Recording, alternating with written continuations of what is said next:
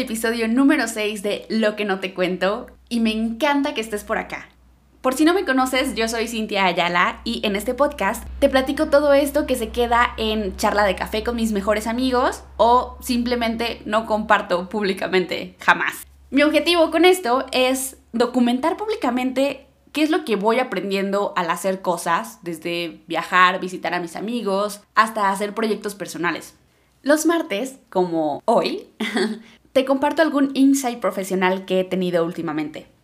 Y en esta ocasión, ese corresponde a los consejos o reglas de escritura de Neil Gaiman, que es un autor súper prolífico, a quien personalmente no he leído aún, pero sí tengo en mi lista de libros por leer algunas de sus obras, como Coraline, Stardust y Sandman, que es un cómic.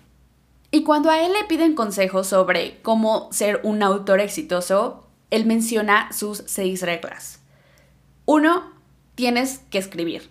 Si no escribes, nada va a pasar. Y creo que esto aplica muy bien a otros proyectos más allá de la escritura. Por ejemplo, hace poco platicaba con un chico que quiere ser diseñador. De cualquier cosa, le encanta diseñar. Pero si no diseña nada, nada va a pasar. Si tú quieres crear un podcast como este, si no grabas episodios, nada va a pasar. Si quieres ser un empresario y no fundas empresas, nada va a pasar. Dos, tienes que terminar lo que escribes. Simplemente tienes que terminar. Creo que esto se da muchísimo en proyectos creativos en donde solo se inician cosas y a veces se quedan ahí, a medio gestar. Personalmente me ha pasado muchísimo. Hay un chingo de proyectos que entran en esta categoría. Desde Turing Students, que es la asociación estudiantil que traje de Ámsterdam, hasta otros intentos de crear un podcast. Y esto va relacionado con otra idea que te platicaba en uno de los episodios anteriores, que es la frase de Steve Jobs de que los verdaderos artistas terminan sus obras. Creo que hay una magia particular en terminar las cosas. No solo es sobre comenzar y hacer algo, sino caminar cada una de las etapas de ese proyecto. Desde que empiezas a tener la emoción de querer crear algo, lo empiezas a definir, empiezas a avanzar, el proyecto comienza a caminar, hasta el momento en donde dices, ya, creo que esto es, termino esto. Personalmente he encontrado que cerrar proyectos es súper aliviador, porque me permite ver hacia atrás y darme cuenta de todas las cosas que puedo mejorar en la siguiente iteración, en dado caso de que haya una, claro. Y si no, es un corte para que yo pueda evaluar los recursos que tengo en el momento, tanto de tiempo, dinero, esfuerzo, lo que tú quieras mencionar. Y en dado caso de que así lo decida, ubicarlos en otro proyecto. Pero mi mente ya se liberó porque no estoy pensando constantemente en, ah, tengo que terminar esto. La tercera regla es, una vez que terminas, lo mandas al mundo. Y como estas son reglas de escritura, Neil especifica que lo mandes a alguien que pueda publicarlo. Pero si tu proyecto no es sobre publicar algo, ¿quién sería lo equivalente a un editor, por ejemplo, o a alguien que pueda publicarlo? En mi caso, en este podcast, por ejemplo, es sí enviarlo al mundo, pero también buscar este tipo de personas que me van a escribir para seguir una conversación. Porque es mi objetivo, es platicar contigo sobre estas ideas que tengo. Ese para mí sería el equivalente a un editor para alguien que escribe textos para que lo publiquen.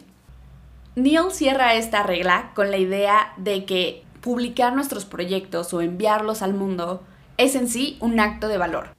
Claro que hay otras cosas que sí tienen la etiqueta de valiente, como por ejemplo sobrevivir a algún ataque canino o poner en riesgo tu propia seguridad para proteger la de alguien más.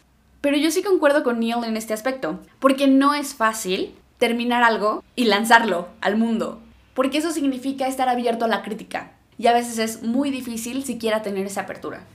La cuarta regla es no sigas escribiendo esa misma historia, a menos de que recibas feedback que tiene sentido para ti.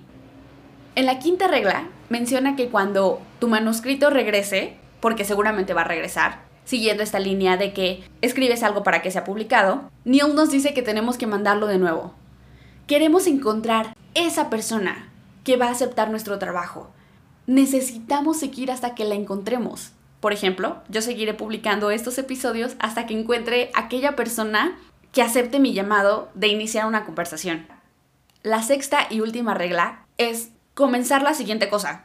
Cuando un editor o lo equivalente a un editor en tu proyecto, regrese, toque tu puerta y te diga, me encanta, quiero una secuela, tú puedas decir, aquí está.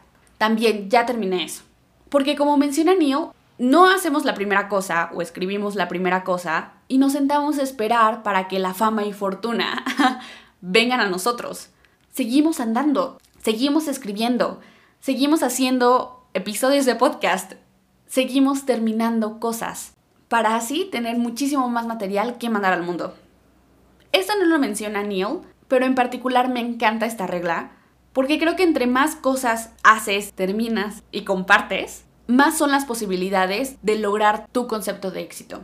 Una, porque la gente va conociendo qué estás haciendo. Y dos, porque sin querer vas refinando todo este proceso de tal forma que tu iteración número 10 va a ser muchísimo mejor que la iteración número 1. Pero esto se da únicamente cuando intentamos una y otra y otra vez. Y bueno, estas son las seis reglas de Neil Gaiman para escritores. ¿Cómo las ves? ¿Qué te parecen? ¿Te gustan? ¿No te gustan? ¿Aplican para tu proyecto? ¿No tanto? ¿Cómo las aplicarías a tu proyecto? ¿Qué sería lo equivalente a un editor en lo que sea que estés haciendo? Ahondemos en estas seis reglas en Instagram. Voy a dejar el link de mi perfil en la descripción de este episodio. Y solo por si acaso, quiero que sepas que no voy a dejar de crear estos episodios hasta que encuentre a esa persona que esté dispuesta a iniciar una conversación conmigo. ¿Qué dices? ¿Quieres ser tú esa persona? Si decides aceptar este reto, te espero en Instagram. Nos vemos mañana. Que tengas un excelente martes.